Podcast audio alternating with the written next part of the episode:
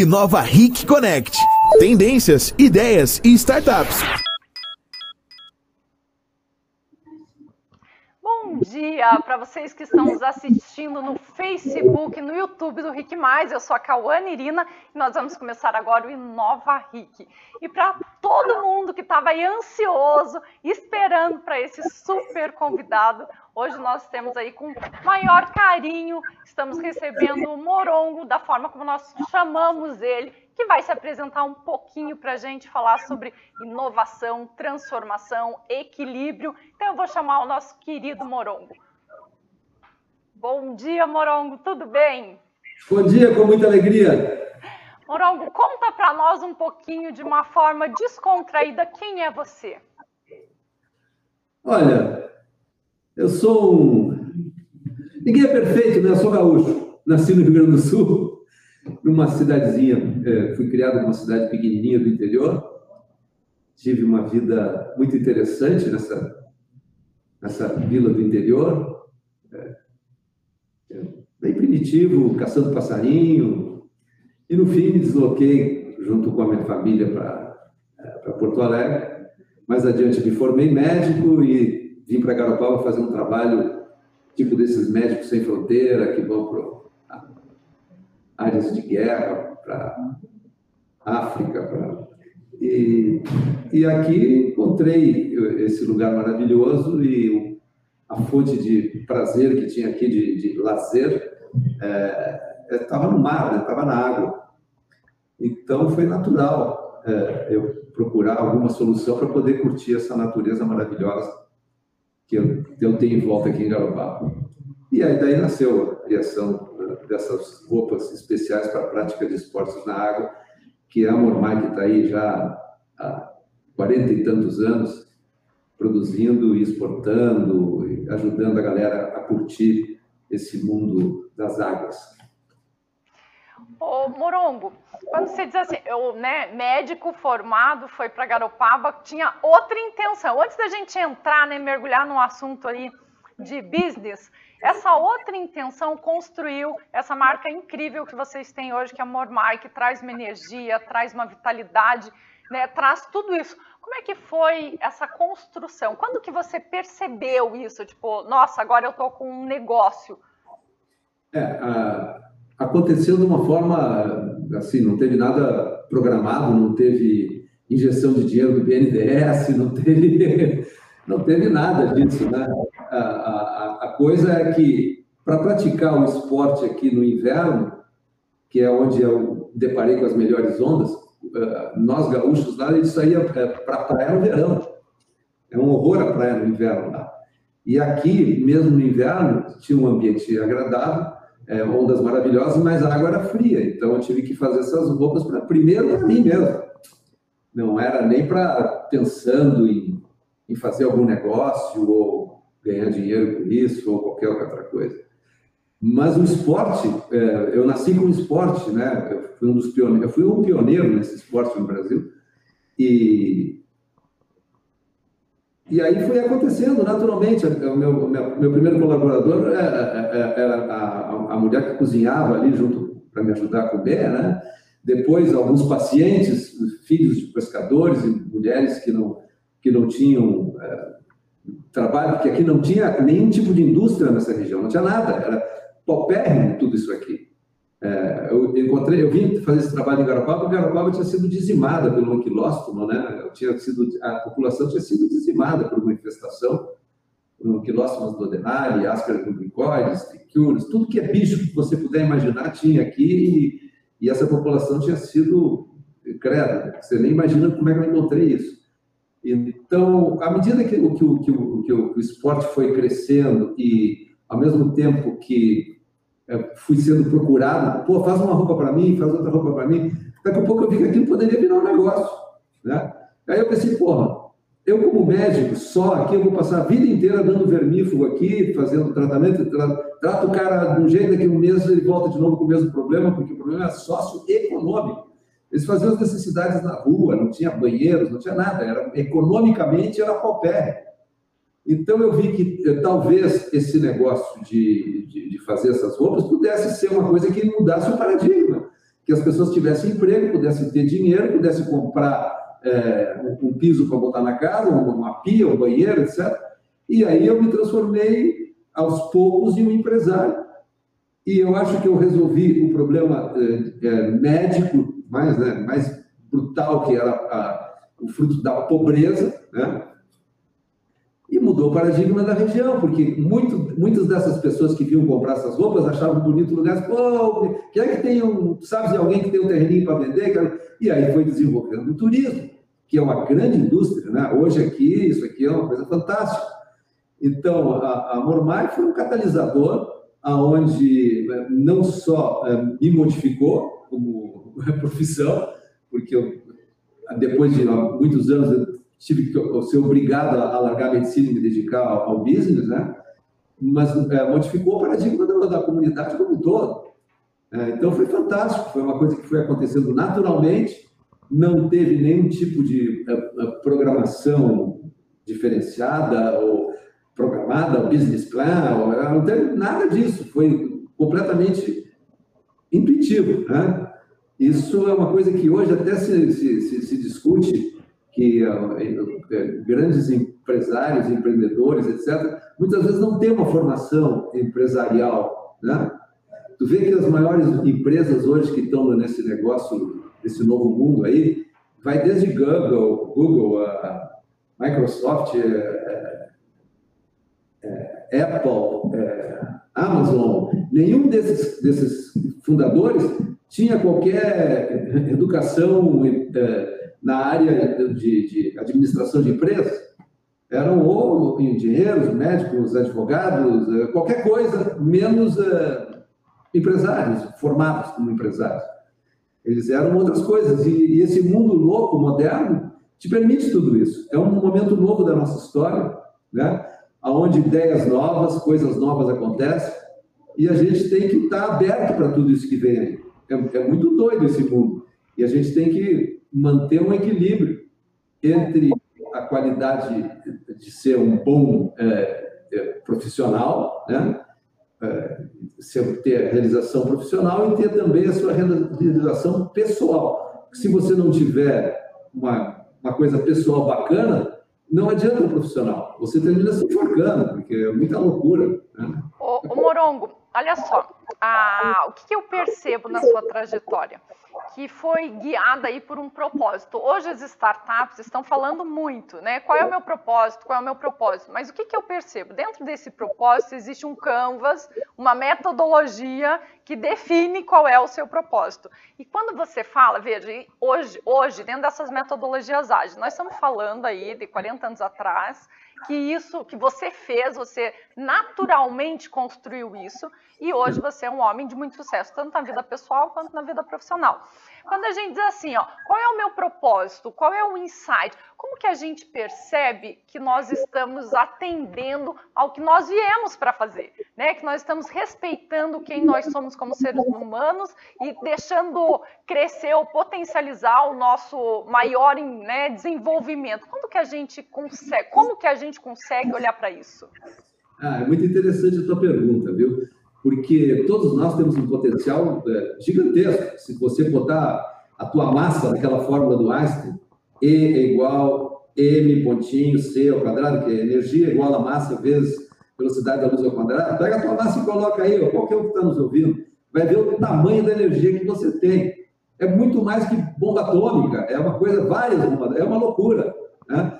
Agora, o, o, problema é que para você pegar todo esse potencial de energia que tem dentro de cada um de nós, você tem que ter exatamente o que você colocou, um propósito, uma motivação. Eu tinha um propósito, uma motivação. Para você ter uma noção, meus primeiros dois, três anos aqui em Garopaba, eu simplesmente não fui remunerado em um centavo.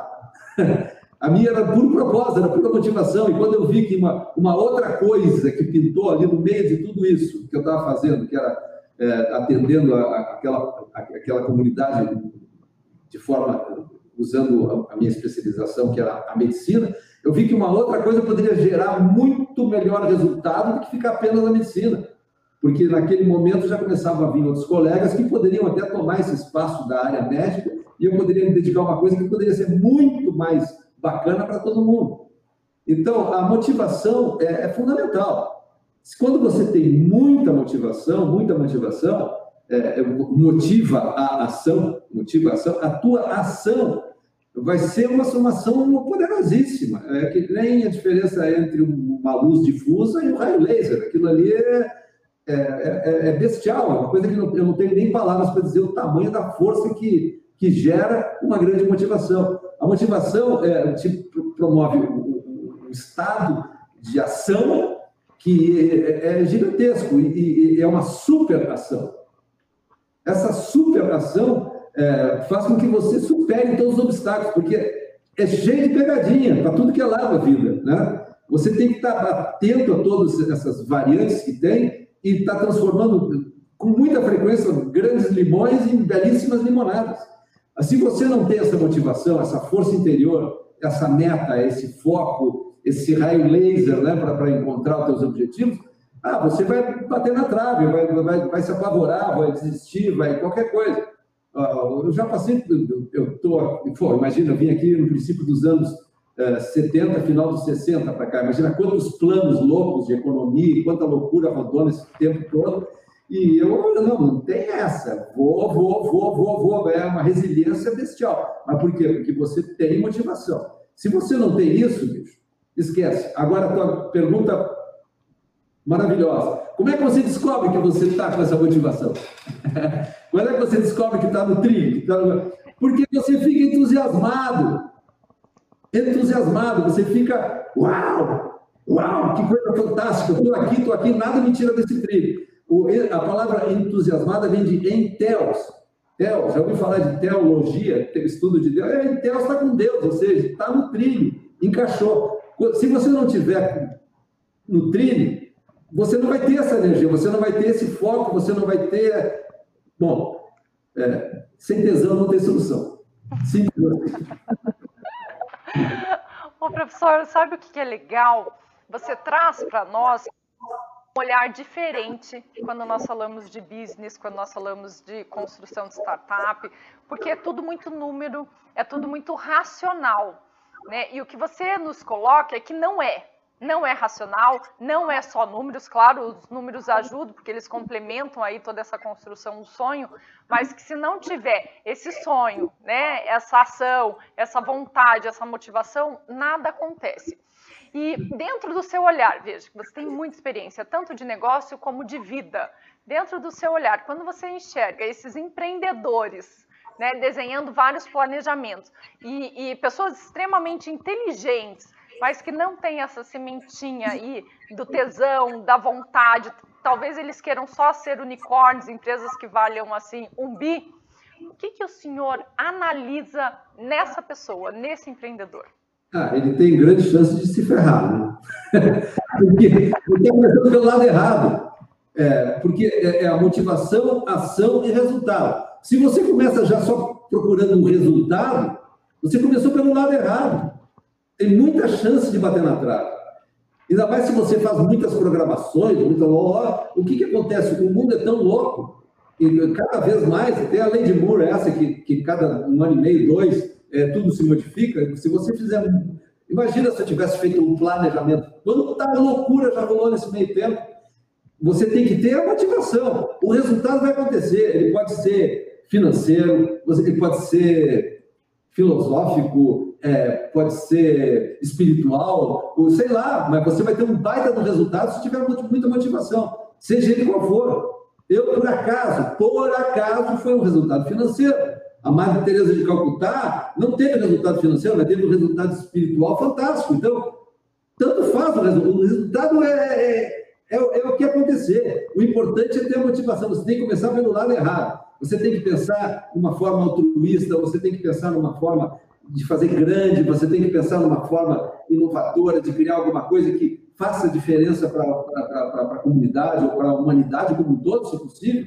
Você tem que fazer alguma coisa para ajudar outros, para que aí você vai estar. Você também é um outro, o outro é você, você é outro, é tudo, estamos tudo na mesma barca. Então, se você consegue fazer uma coisa muito bacana para muita gente, no meu caso, eu deixei é, é, um legado aí que tem um monte de gente que não vai bater queixo na praia aí porque não vai passar frio. Então tá ótimo. Então, se você tem alguma coisa que bola, que pode ser uma coisa fantástica para todo mundo, vai ter o resultado, vai ter lá o resultado, vai acontecer, seja de qual for. Mas querer sair buscando a grana ou o resultado já por aqui pelo rabo, a chance de se dar mal é gigantesca. Eu não entraria nesse, nessa fria, não. Ô, professor, e como é que nós podemos passar isso, vamos dizer assim, eu não sei se dá, ensinar, porque o senhor já tem muita experiência, tem idade, pode falar sobre isso. Como é que nós podemos passar essa sua essência para os grandes empresários? Por que, que eu digo, não, velho não, mas uma pessoa bem vivida, com muita experiência de vida, com muita experiência profissional, e que aí tem grandes corporações que né, é fechado, engessado. Quando a gente fala de magia, não aceita de jeito nenhum. Quando nós falamos, deixa, deixa vir a inovação, a mudança, porque a inovação, o que, que ela é? É você permitir, né? Permitir a mudança, permitir a colaboração, permitir atender a sociedade de outra forma, que às vezes você não vai receber dinheiro em troca disso. Como que é. nós podemos convencer esses grandes empresários a olharem um pouquinho dessa magia que o senhor viveu, vive todos os dias e gera incríveis resultados? Nem eu, nem você precisa provar nada para ninguém. O mundo vai provar para essas pessoas que vai bater na trave. Porque os paradigmas no que diz respeito ao business mudaram. As empresas ontem, antes elas tinham foco é, na lucratividade, né? tá certo? Tinha foco é, na, na, produtividade, tinha foco é, é na, na diminuição das, dos custos, ou na verticalização disso ou naquilo, era um foco muito dentro da empresa, na empresa. Hoje, com, com esse mundo moderno completamente interligado, completamente, pô, nós estamos numa rede, olha aqui como é que eu estou falando contigo. Eu estou aqui em Garopaba, tu está aí no Paraná, nem sei onde é que tu anda. Tá todo mundo ligado. Sabe como é que é? Então não tem mais espaço para aquele tipo de pensamento. Por quê? Porque não tem mais espaço para aquele tipo de empresa, simples assim. É um outro tempo. Antes era um, era um mundo é, newtoniano, atomístico, nós estamos vivendo um mundo é, quântico, é, holístico. Então você não pode mais pensar em mim, myself, a minha empresa, meu negócio. Você tem que pensar num grande nós, porque nós estamos completamente interligados numa grande rede. Já era. Se você não parte para essa, certo? Eu já entrei nessa antes de existir a rede. A rede que tinha aqui era da tarrafa. Mas eu já, tinha, eu já sentia isso, entendeu? Eu sou um ser que, que sentiu isso com uma, uma, certa antecedência. Por isso é que eu fiz o, o, o, projeto dentro desse novo paradigma, mesmo não existindo ainda o, o padrão, certo? Mas hoje, hoje virou condição sine qua non. Se você quiser ter qualquer coisa dentro desse novo mundo, vai ter que se adequar ao, ao padrão do novo mundo. Você não pode querer pegar aquele padrão que funcionou bem, muito bem até os anos 60, 70 do século passado, e começar agora, já no século 21, 2020, 2000 querer usar aquilo lá, como você também não pode é, usar a carroça que a minha avó usava para chegar, para dar comidinha para as vacas. Já era, o mundo mudou. Então, eh, olha a lei de Moore, né? e, e, cada vez vai ser mais rápido tudo, cada vez mais interligado, nós ligados à máquina, máquinas. Você está tudo interligado. Você não pode pensar no teu negócio para mim. Eh, nós estamos vivendo num grande nós. Nós, nós. Se você não entender isso, se prepara. Não vai, não vai para frente, não anda, né? Quando a gente fala de pessoas, de sociedade, de conexão, de transformação, e quando a gente fala de inovação, é justamente isso. Ô professor, o senhor é muito guiado pelos seus insights, o senhor é muito intuitivo. Né? Como é que você ouve isso? Ou melhor, ouvir eu acho que é até mais fácil. Como é que o senhor respeita essa sua intuição? Bom, existem algumas coisas bem básicas, né? Que já os xamãs do Antigo México, eu estudei tudo que é coisa que puder imaginar. Filosofia, é, antropologia, neurolinguística, é, tudo. Viu? Por isso que eu digo que o senhor tem experiência, viu? Não estava falando que é por causa da idade. Eu estudei até parapsicologia com o padre Quevedo, eu estudei tudo que tu puder imaginar. Eu conheço o bicho homem por dentro e por fora. E uma das coisas que eu aprendi é que é, tinha os xamãs no Antigo México que eles receitavam um, um, um, uma conduta para os seus discípulos muito interessante. Eles tinham que procurar o seu é, pior companheiro, era, era, o pequeno tirano, chamava. Pequeno tirano, era o pior possível, imaginável que você pudesse encontrar na sua vida. Né? E você ia ter que conviver com essa figura por um ano, com ele na tua casa. É um cara que queria te matar, queria te estrupar, queria te roubar, queria tudo que era de pior que tu puder, mas quanto pior, melhor. E você tinha que conviver com essa mala durante um ano. Que, para quê? O que isso te dá? A prática da atenção. Você ficaria muito atento. Então, na verdade, a, você estar atento, atento às tuas ações, você tem que, você tem que estar ligado, bicho. O universo fala com a gente, é, é, nós estamos completamente interligados, não só aqui via, via internet, essa nossa redinha aqui, nós estamos ligados a uma rede cósmica, é uma coisa maravilhosa, é o mundo inteiro, é, nós não somos uma coisa à parte, nós somos, nós fazemos parte. Então, se você estiver muito atento, você vai ver os sinais, você vai ver, então, a intuição nada mais é do que atenção.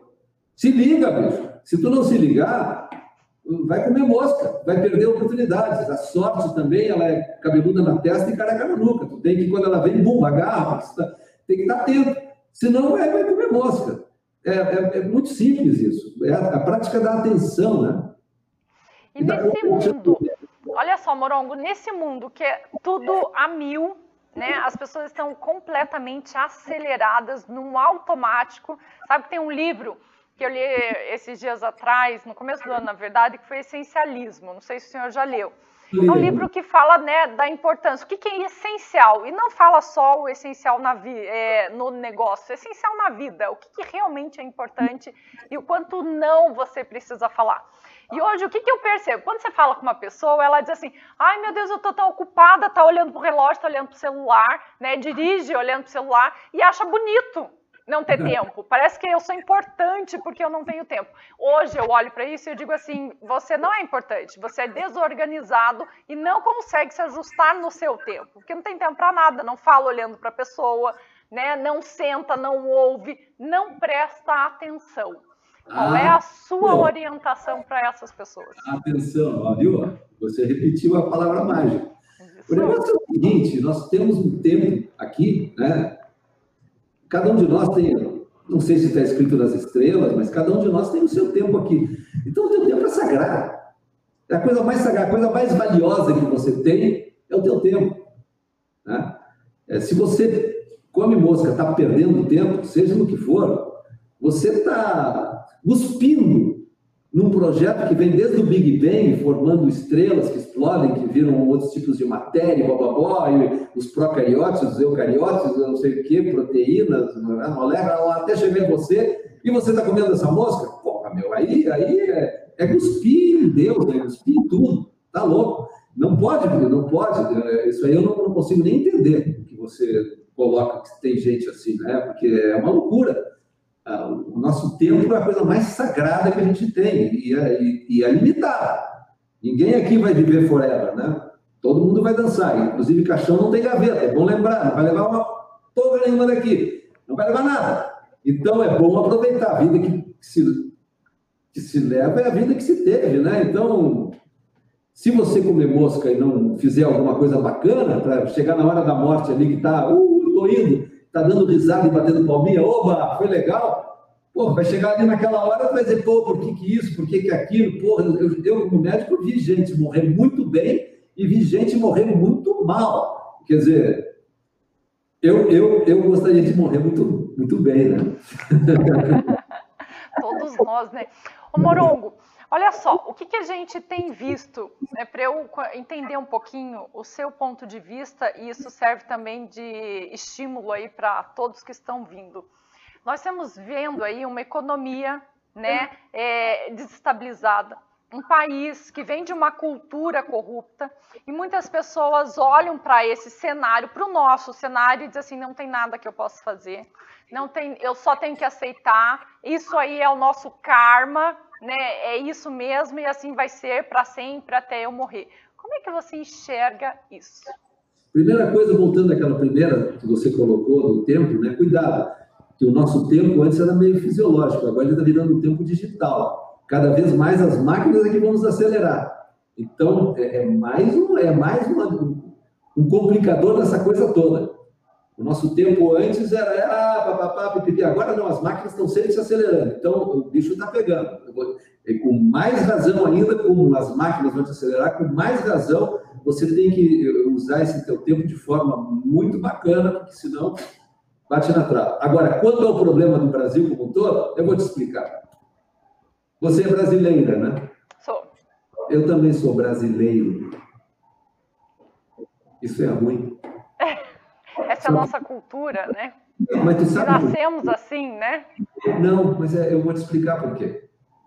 Isso está embutido dentro já de nós, porque quando os portugueses chegaram aqui, tinha no Brasil um tal de pau-brasil, que era usado é, para extrair uma tinta vermelha, que era caríssima na Europa. Então, os portugueses estipularam uma cota, olha lá, os caras ecológicos naquela época, estipularam uma cota que poderia ser cortada dessa árvore para levar para a Europa sem exterminar com essa árvore, que foi completamente dizimada. E quem é que dizimou essas árvores? Os contrabandistas, os brasileiros.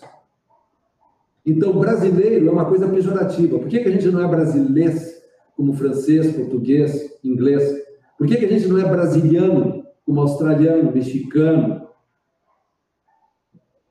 Entendeu? Então, brasileiro é pejorativo. É que nem é, é, trambiqueiro, é, os seus maconheiros, seu.